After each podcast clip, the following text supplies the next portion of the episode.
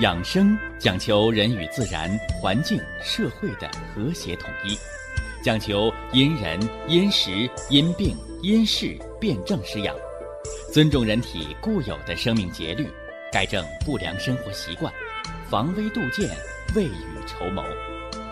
让我们一起学习、感受、实践养生的大智慧，用智慧去把握健康，用身体去感悟健康。用心灵去感受健康的幸福和快乐。欢迎收听《我和健康有个约会》。下面有请徐老师讲解博医文化的大智慧，让我们一同感受健康带给我们的快乐。好，下面有请徐老师。徐老师，您好。主持人好。收音机前。广大的听众朋友们，大家好。我们上回啊给大家说了，啊，细胞当中所藏着的五脏，是吧？中医他把人呢看作一个有机的整体，甚至于呢把人和天地自然和谐统一为一体。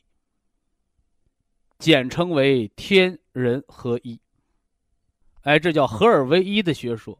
而西方医学呢，哎，他把人呢划分，啊，把人呢划分为十大系统，啊，由系统又划分为器官，啊，发现每个器官又有不同的组织，是吧？啊，把组织再划分，划分到细胞。呃，我们上大学那个时候说。细胞是人体最小的单位，是吧？后来发现还能分，啊，细胞又划分什么呢？又划分到细胞膜、细胞质、细胞核以及充盈的细胞液。那在细胞核当中又找到了 DNA，哎，我们叫遗传基因片段，啊，就越分越小。啊，你看啊，东西方文化的差异，啊，一个是化整为零，啊，一个是合二为一，是不是啊？正好两个相反的方向，呃，但是不要紧啊，都是在研究生命科学，啊，表面上是对立的，而实际上呢，只要是为了生命，它就统一的方面。那么上回呢，我们给大家讲了《黄帝内经》，讲了人体的生命的构成。人之始生，先成精，精成而脑髓生，骨为干，脉为营，筋为刚，肉为强，皮肤坚而毛发长，骨入于胃，脉道已通，四气乃兴。是吧？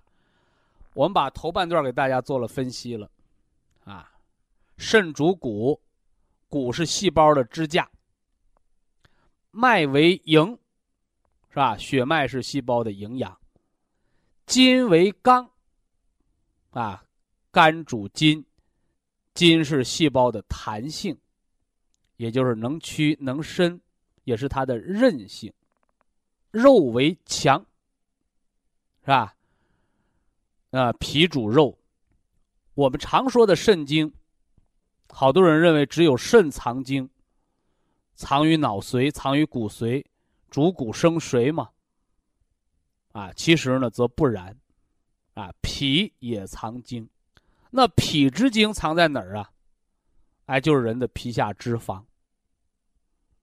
是不是啊？我给大家讲过呀，啊，成年人的脂肪，身体含量是有比例的。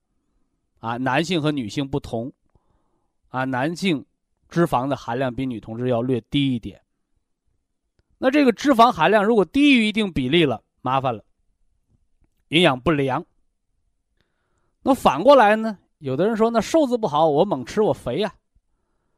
啊，过度肥胖，脂肪含量超过一定比例，啊，同样月经也干了。哎，所以中医讲究的是中庸之道，说的是平衡。啊，多了多了是病，少了少了还是病。所以肾精的储备在脑和髓，而脾经之储备就是肉为强啊，肉为强。啊，接着往下来啊，皮肤坚而毛发长。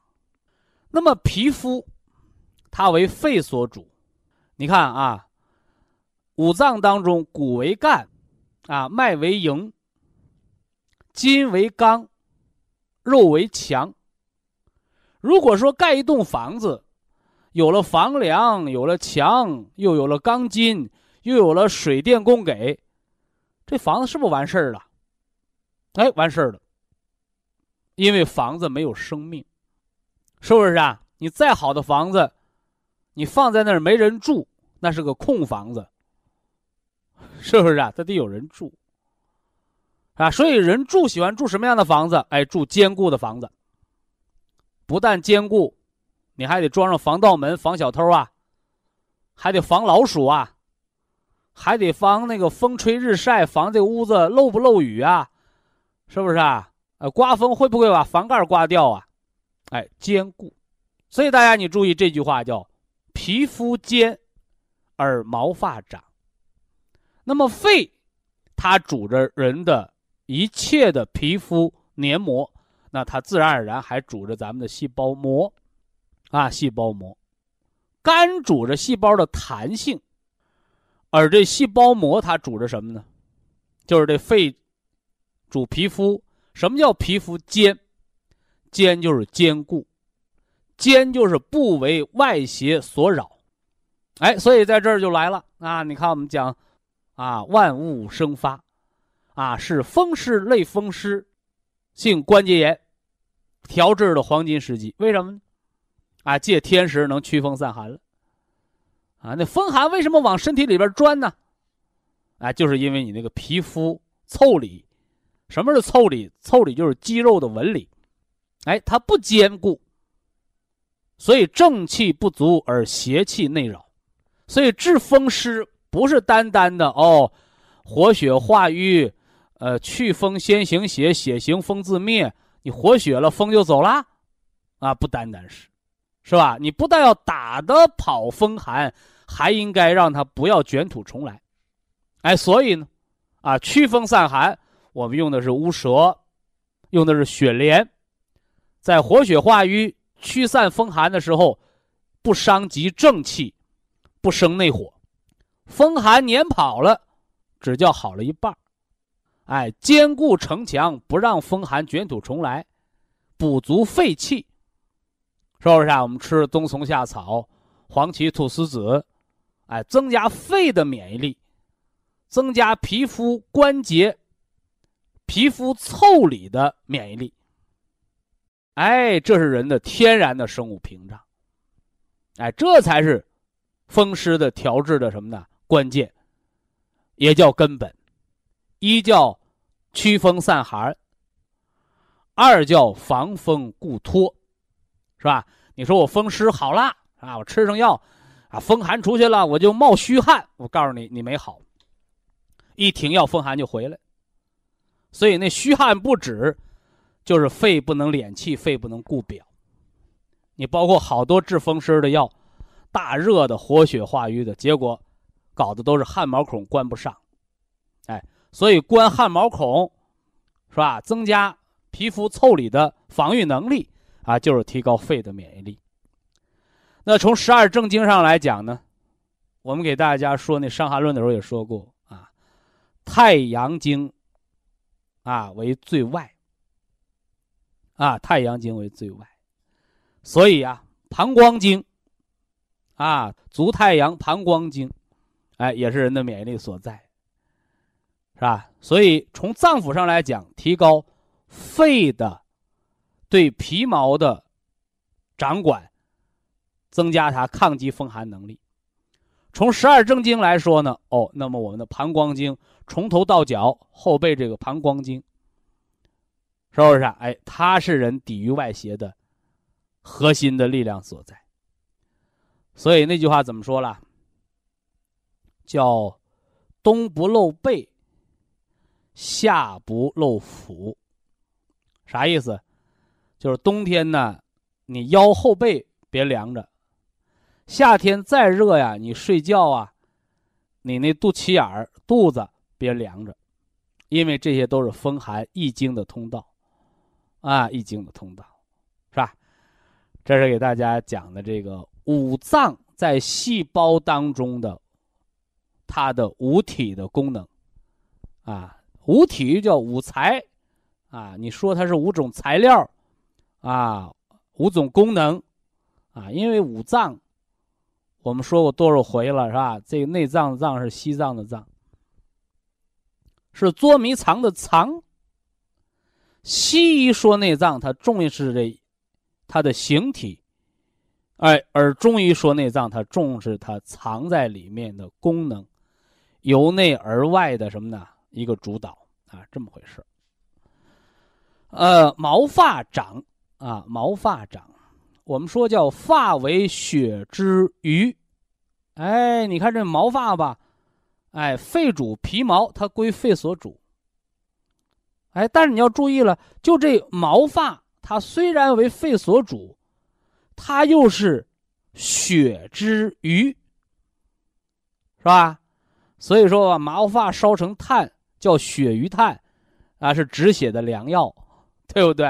啊，小时候哪儿划破了，啊，弄点什么狗毛啊，哎，给给烧烧，或者弄点头发什么烧烧，烧成炭，哎，马上弄上，就最好的、最天然的止血药。是吧所以这个发为血瘀，它又是肝血的末梢，所以可见一个毛发，哎，它又兼顾着什么呢？啊，肺之收敛，肝之宣发的功能之所在。所以身体上，啊，你凡是长的毛发厚重的地方，啊，尤其是头发，尤其是头发，是吧？眉毛、胡子。哎，它都是气血旺盛的一个表现。那反之呢？啊，你脱头发了，那就是气血开始供应不足了。你像那放疗、化疗、化疗掉头发，是吧？我告诉你，伤及肝血了。啊，化的这儿秃一块，那儿秃一块，严重的化疗掉胡子、掉眉毛，那就伤及了人的任督二脉。那怎么办呢？是吧？那面要保命，要化疗，这面呢又要不要被化学药物伤了内脏、伤了命？怎么办？你就要保护。所以化学性肝损伤，咱们就保护肝，啊，用姜黄，啊，用姜黄、丹参、青皮、决明子、左耳为方，啊，来保护肝脏。这保护肝脏，它主要是化瘀。化肝内的瘀啊，加上绿色食补来养肝，加上高质量的睡眠来养肝，加上适当的敲胆经调达来养肝。哎，运动过度是伤肝的，久而不动伤脾，啊，伤脾，脾主肉嘛，所以适当的走一走，调达肝胆，肝胆的调达就是对脾的一个养护。啊，我们讲过知肝识脾，啊，为什么肝硬化的人到最后脾肿大要切脾呀？哎，就是肝木之邪犯了所克之脏，叫木克脾土。哎，这是人的体内的病邪的一个走向。所以怎么办呢？哦，当你肝脏受损的时候，你就要把脾保护好，同时调理肝。啊，你不能说这个城池失守了。下个城池也丢了，那那不麻烦了啊！所以呢，有人说叫叫防守是最好的攻击，是吧？什么样的人才能立于不败之地啊？啊，善于固本，善于什么呢？守拙。什么叫守拙？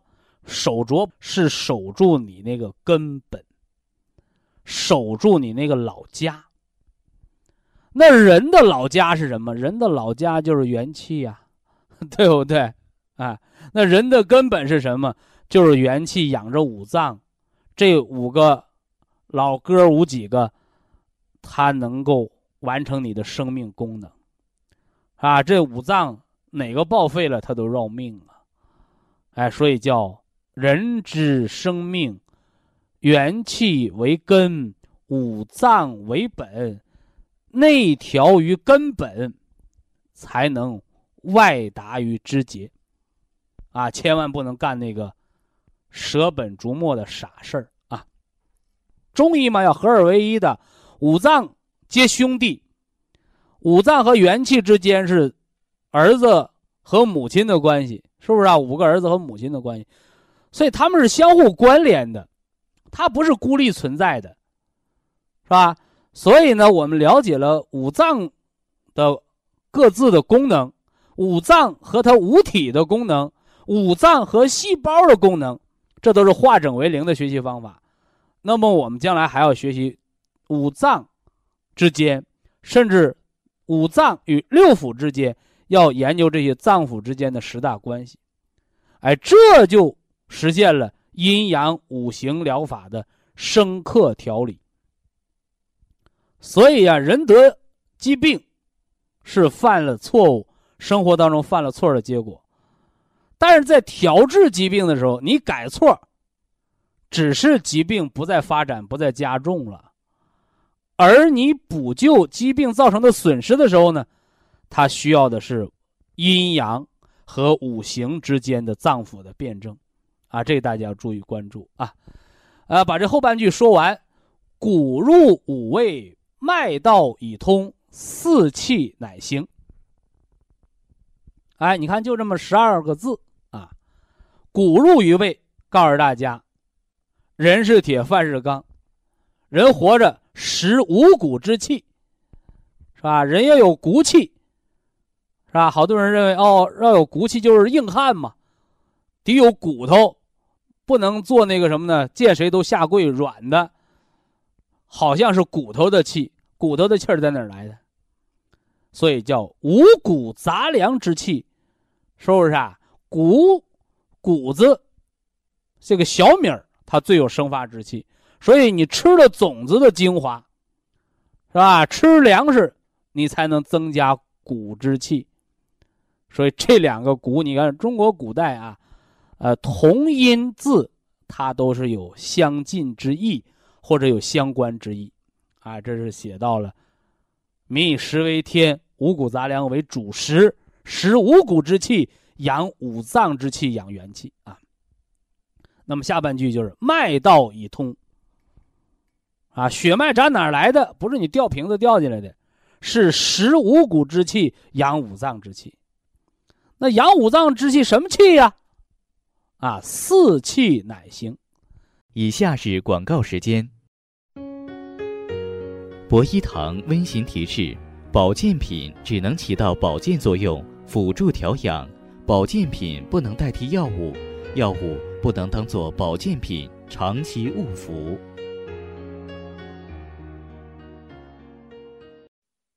五脏六腑当中的脏腑关联，那个腰疼的啊，腿疼的听众朋友他就着急了，是吧？特别在我们这个健康的交流平台上。啊，我们最近接到了很多那个，什么腰椎间盘突出的啊，什么坐骨神经痛的，是吧？还有这个这个颈椎病、肩周炎的，啊，来询问呢，健康调理的方案，啊，甚至有的陈旧性的损伤，啊，要寻求系统的中医健康管理的全面调节康复的方法。呃，其中呢也不免啊有走弯路的，是吧？那天我们就有一位朋友，啊，吃这个雪莲，啊，呃，结果吃了七八个月，啊，说腰疼腿疼还疼啊，啊，我就问他了，啊，我说你是风湿吗？他说我不是风湿，啊，我是退行性改变。我说你这不等于胡吃吗？拿着北京的车票，你要去哈尔滨，对不对？你坐的就不是这趟车呀，啊！结果我还说晚了，啊，说后来啊我改了，啊，听课听明白，后来改了，啊，吃了三个月的骨碎补，哎，现在那个腰腿的疼痛啊，已经很妥帖了，是吧？所以在这儿呢，就提示大家啊，咱们养生啊，要看菜、吃饭，量体裁衣。什么叫看菜吃饭呢？哎，就告诉大家，别花冤枉钱，啊，尤其是别花那个冤大头的钱。你想养生保健，你先掂量掂量，你一个月退休工资多少钱，是吧？别动不动几千块钱、几千块钱，没必要。因为养生保健，它是个细水长流的事儿，啊，它不是止疼药，你吃一天它就好的。你先研究研究，你能不能按照周期把它调下来，是不是啊？你能不能保持三个月的科学调理过程，是不是？你哪怕只调好一样，你达到目的了，结果呢，你弄个面面俱到，好家伙，不到一个半月，钱吃没了，是吧？你怎么调啊？这不和做那个夹生饭一个道理吗？哎，所以这叫什么呢？看菜吃饭，啊，花更少的钱，实现的身体啊最需要的健康保健调理。那么还有呢，什么叫量体裁衣？这就是我们常说的叫自知者明。人得病，尤其是这个慢性疾病，是吧？现在咱们国家已经步入了老龄社会，是吧？什么叫老龄社会啊？就是老年人越来越多了，老年病也越来越多了。那么老年病是衰老让人得病吗？非也，衰老呢，它只是一个诱因，就像一部新车，啊，你开那新车往大树上、往电线杆子撞，它也坏；而一部老车呢，啊，你不用往那个大树、电线杆子撞，你只要不好好保养。是吧？那车开了十年八年的，啊，什么减震器呀，啊，什么这个这个散热的这个风扇的水箱啊，哎，哎，这些老化的问题也就逐渐出现了。所以呀，车，你想少大修，你就得提前多保养。那人一样道理啊，你十岁八岁能有什么病？你二十岁三十岁能有什么病？但是你到了四五十岁，到了多事之秋，你到了七八十岁，你到了老年，是不是啊？到了暮年，哎，你那零件可老化了。年轻人摔个跟头，扑噜扑噜身上的土站起来了。你七八十岁的老头老太太，你摔跟头，你爬起来，我看看。轻的是骨折，重的保不齐就是偏瘫，半身不遂。为什么？是老年病吗？是因为老化，经不起折腾了。啊，年轻人熬个夜，啊，睡个两天三天的，多休息休息，解乏了。老爷子老太太熬个夜，我看看，是不是啊？哎，一个礼拜半个月缓不过来，有的一熬夜心脏病犯了，得还得住一个月医院。你说你这何苦呢？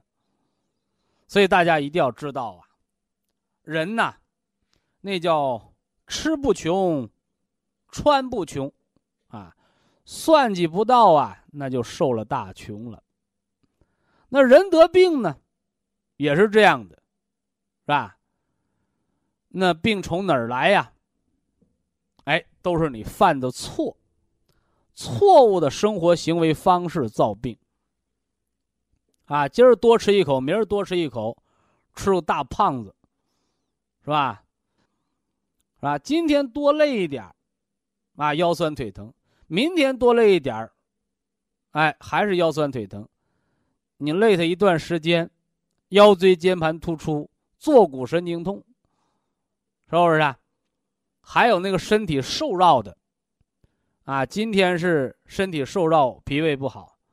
明儿个是身体受扰、贫血、低血压，你来个三年五年，一拍片子，骨质疏松，你再摔个跟头，压缩性骨折。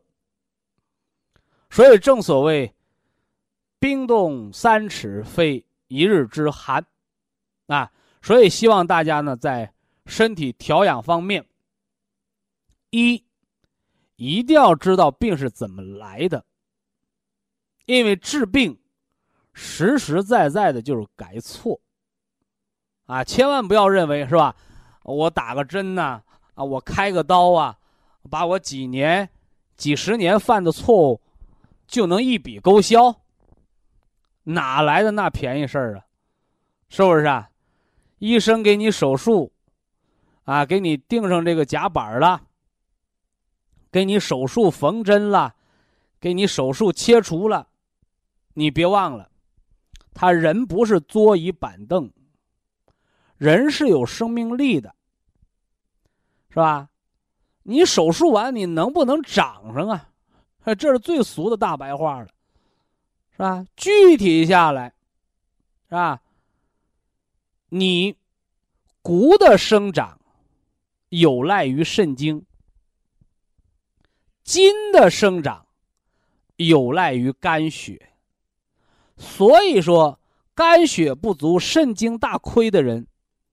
你光说你手术完，你扎封闭，你那腰托腰腿疼老不好，他拿啥好？他是不是还得拿元气、拿肝血、拿肾精去濡养它，它才能长好？你那边手术做完了，就像种花一样，是吧？你光知道种花，不知道浇水，早晚不还是枯死吗？你花都知道浇水。你咋就不知道给自己补补元气、养养肝血、填固肾精呢？是不是？按季节调养，就是一个平补肝肾的季节。哎，这就是按季节养五脏。那反之呢？是不是啊？那心衰的人呢？你就不是简单的平补肝肾，而是养肝血、安心神。是不是啊？就得把铁皮石斛和绿色养肝的食疗把它匹配起来。同时啊，那老慢支、哮喘、肺气肿的，一换季节就感冒，一换季节就住院，怎么办？你就得培土生金，是不是啊？在养脾肺的同时，还要把肝血滋养好，哎，这就得三者而兼顾了。所以呀。大家一定要知道，人得病这个东西，它分病情的轻重，又分病程的长短，还要区分得病人的元气和五脏的虚实。你这样起来，才叫辨证施养。所以呀，哎，根据这个具体的情况，是吧？我们。中医健康管理给大家制定的是内养元气、调和五脏，哎，是什么呢？由内而外的调养，那么更适合中老年慢性病的一个全面的、全程的康复。那么，希望大家呢要耐心的来实践它啊，实践它。那么，了解了五脏。和五体，以及五脏当中还有五脏的这个中医的医学原理。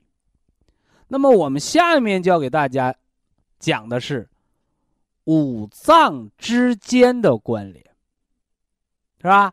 我们知道了一个心脏里头，心脏的健康，它关系到肝给不给它藏血。是不是啊？我给大家讲过，人心衰的人为什么要吃铁皮石斛？因为铁皮石斛是调肝血来养这个心肌的。你那个心肌的收缩力和那个肝血养筋，它是密切相关的，是不是？回过头来，你心衰的人为什么失眠？心衰的人为什么上不来气儿？那个和肾精培固有关，是不是？回过头来，心衰、呼吸困难、心源性哮喘、心肺之间的关联，是不是？还有啊，心衰的人为什么胆小？心和脾之间它也有相应的关联。人心脏不好，为什么不爱吃饭、没胃口啊？对不对？哎，这是概括性的给大家讲了，是吧？五脏当中还有五脏。那么今天开始呢，我们就系统的、详细的来给大家说说，啊，五脏之间每两个脏腑之间的密切关联，也就是五脏的十大关系，啊，五脏的十大关系，让大家在进行四季养生、五行辩证的时候，啊，知道这个季节你要重点的调哪个脏腑。和哪个脏腑之间的关联，是吧？那么今儿我们第一要给大家讲的就是心肺，啊，心肺，《黄帝内经》上说呀，叫心为君主之官，一主藏血，二主神明，这是心，是吧？那么肺呢，在秋季养生的时候，我们给大家做过强调。啊，肺是人的相父之官。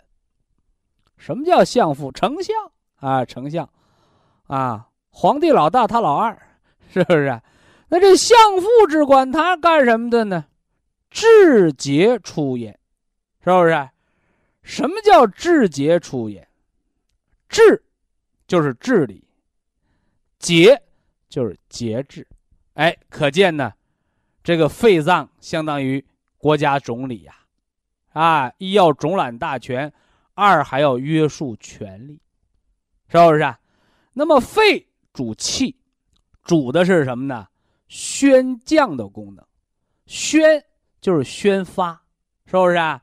哎，宣是让你出汗，啊，为什么那些得风湿、类风湿、产后风湿的人，他老不出汗？因为汗毛孔闭塞。是肺的宣的功能不好，所以这样的人手脚冷，手脚发凉，气血打不到末梢，这叫肺之不宣。那什么叫降啊？降就是速降。所以今天听咱们中医健康管理课的朋友有福气了，所有爱上火的人有救了。什么叫上火？火在上焦啊，火为嘛在上焦啊？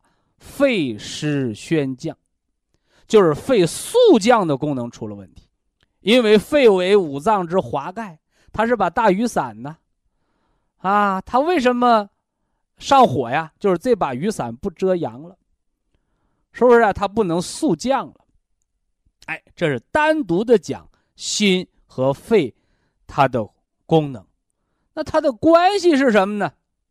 叫君臣。啊，君臣，心和肺是君臣的关系。那么在慢性疾病调理过程当中，我们该注意什么？啊，如何的来调这个君臣之理，是吧？这个君臣的关系是吧？皇帝往哪儿指，你那丞相是不是就得往哪儿办呢？所以大家你注意，啊。人为什么上火呀？管的事儿多了，操的心多了，叫劳了心神，是吧？我以前给大家讲过，心脏五行属火，人之所以是活着的，就是因为那一盘火，因为心有欲望。反过来呢，你像得那个抑郁症、自闭症的人。哎，他的心火就不能说灭了吧，他心的火苗就不高了。啥意思？叫哀大莫过于心死。什么叫心死？就是这人心没了欲望，啊，这是很可怕的一件事情，是不是？所以啊，人活着既要有欲望，哎，既要有心这火苗，又不能欲望过度。伤了五脏，伤了肾经，所以养生第一支药物就要正心神。啊，正心神。那么，当你的心的气血特别足的时候，你那个心的欲望啊，和那个心的气血啊，它是很平衡的。反之啊，当你心肌缺血的时候，当你心血不足的时候，你就会产生新的虚火。就像很多老年人找到我，哎呦，我这一天呐心慌，老忙忙叨叨的，是不是啊？啊，什么事儿啊都想做，做什么事儿都坚持不了多一会儿，哎，就累了，就疲劳了，这都是心血亏而出现的心之虚火。所以这时候怎么办？啊，理所当然，大家都知道，心血不足补心血，吃铁皮石斛，去那儿调点肝血来，来养这个心神，这大家都知道。以下是广告时间。博一堂温馨提示：保健品只能起到保健作用，辅助调养；保健品不能代替药物，药物不能当做保健品长期误服。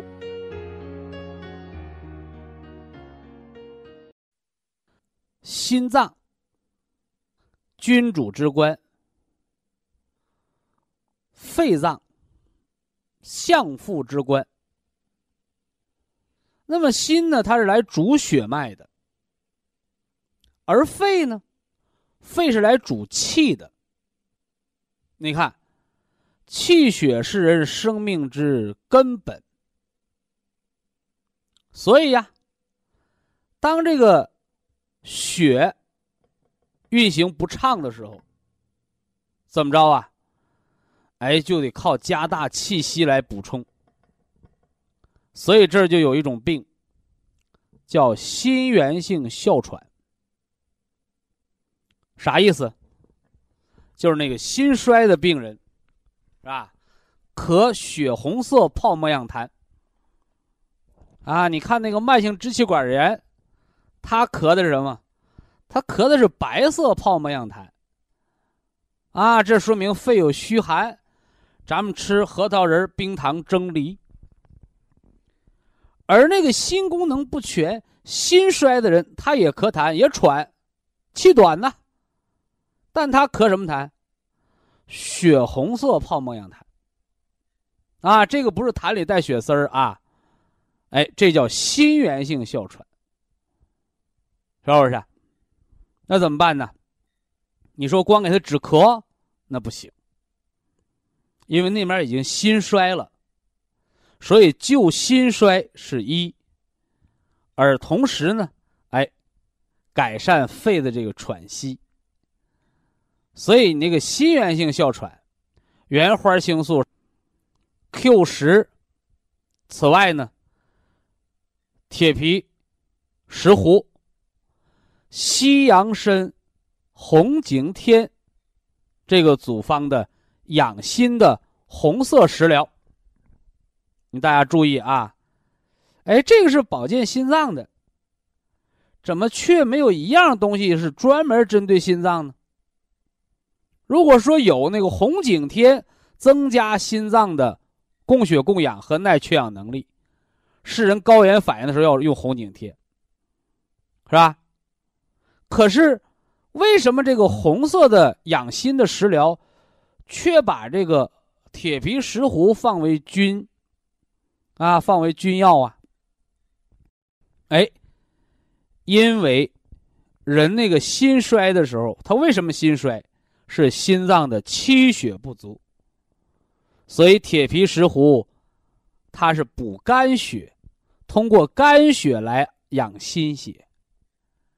那西洋参我不用说了，是吧？西洋参是来补气的，同时来滋肺阴。所以这儿呢，我们就想起了我们学这个中医，左肝右肺。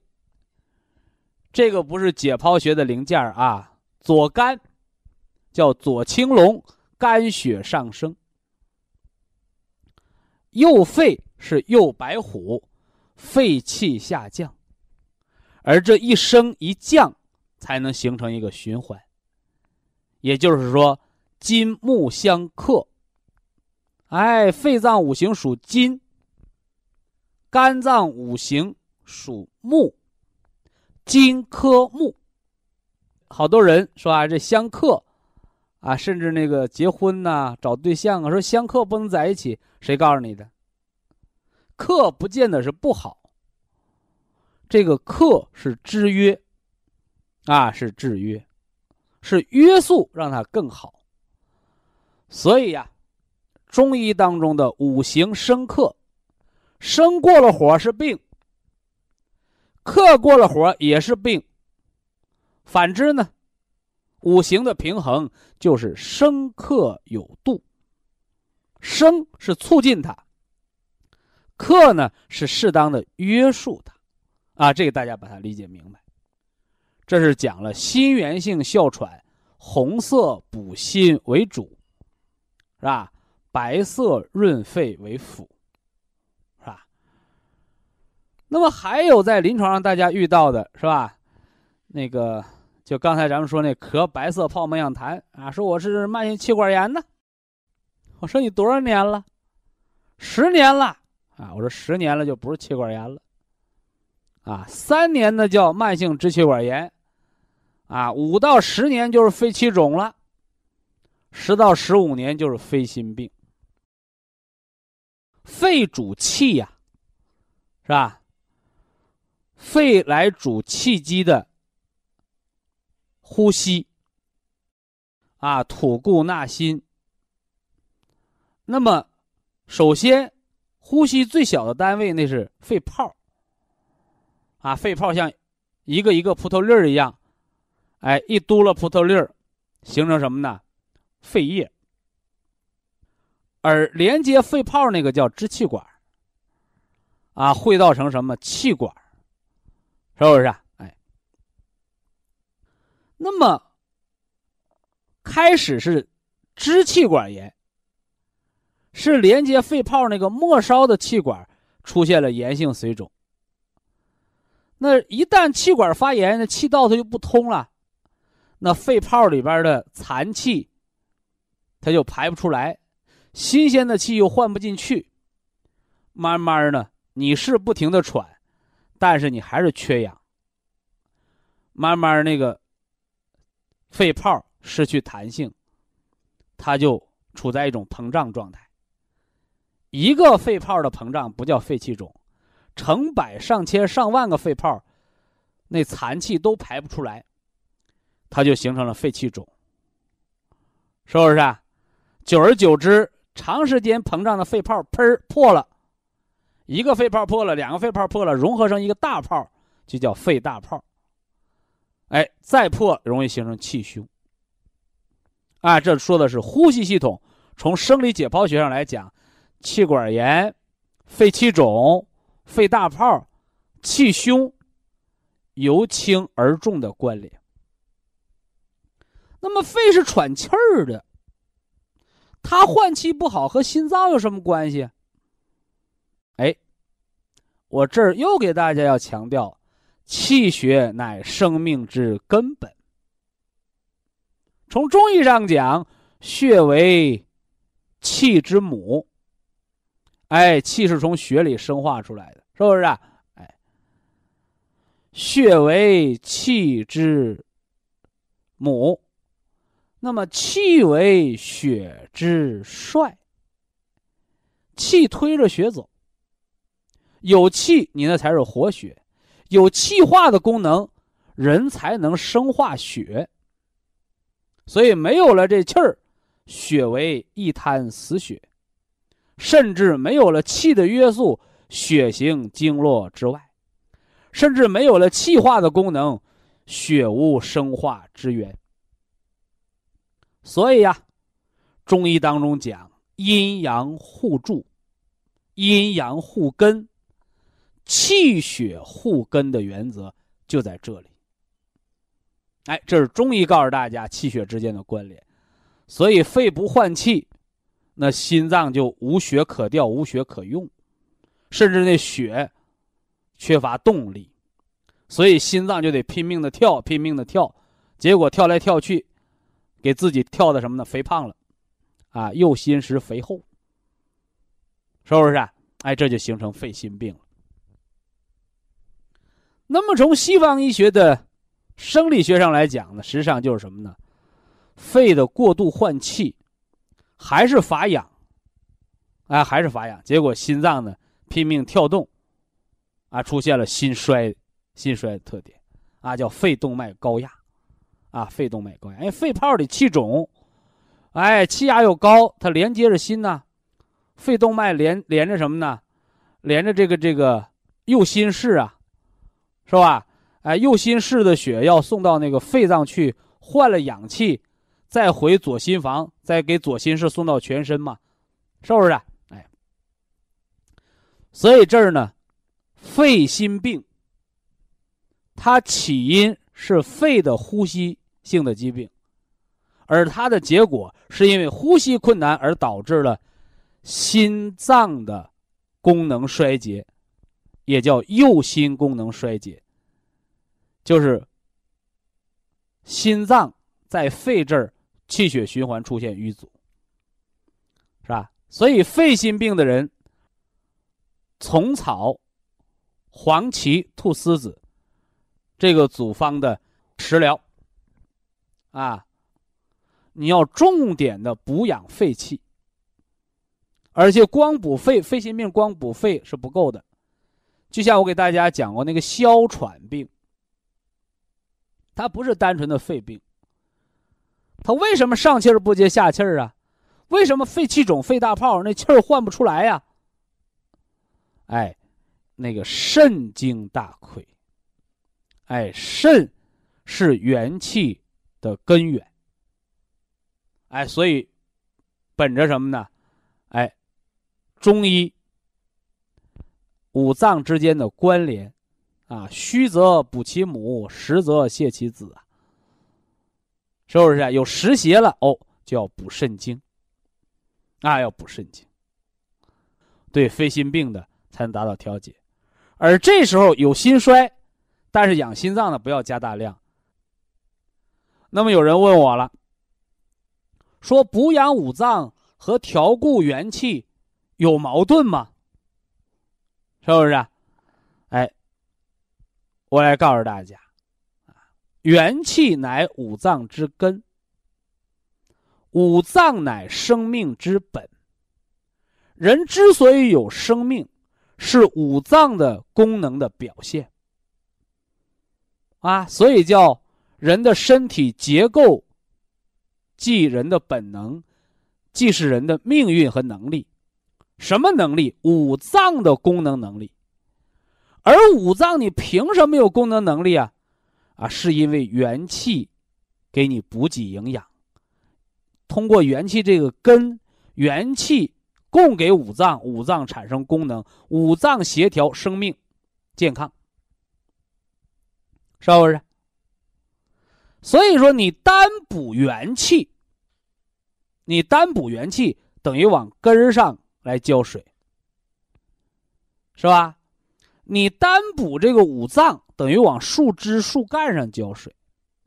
那你说我元气和五脏一起调固，哎，就好比那个詹天佑设计那个那个火车，是不是啊？哎，那个爬坡太高怎么办呢？设成人字形火车，火车道啊，前面一个火车头在拉，往前拉，后面加火车头在推，一个人拉车，一个人推车，俩人一起用劲儿。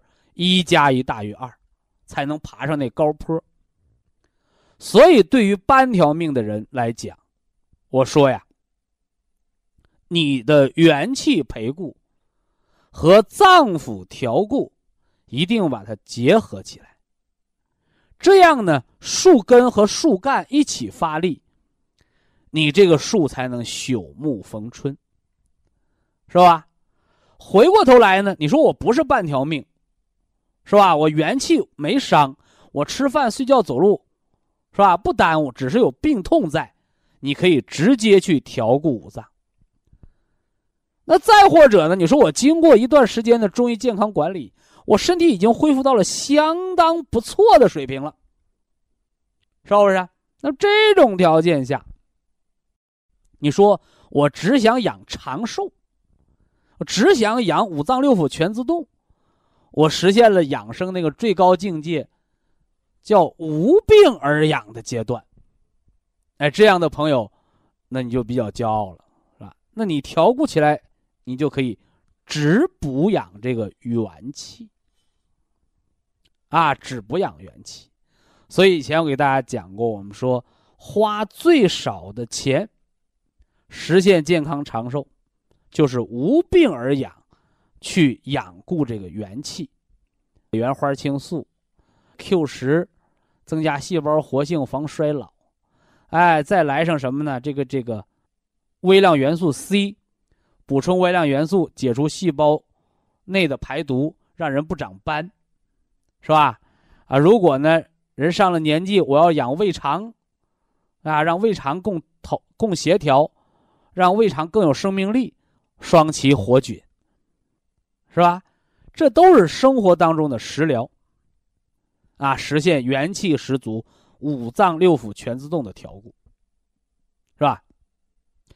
所以今天给大家讲了无病而养，固元气，人到半条命，要一个。火车头在前面拉，后面个火车头在后面推，所以半条命一定要元气五脏兼顾，这样呢，协调起来，作用呢会更快，力道呢会更强。非常感谢徐正邦老师的精彩讲解，听众朋友们。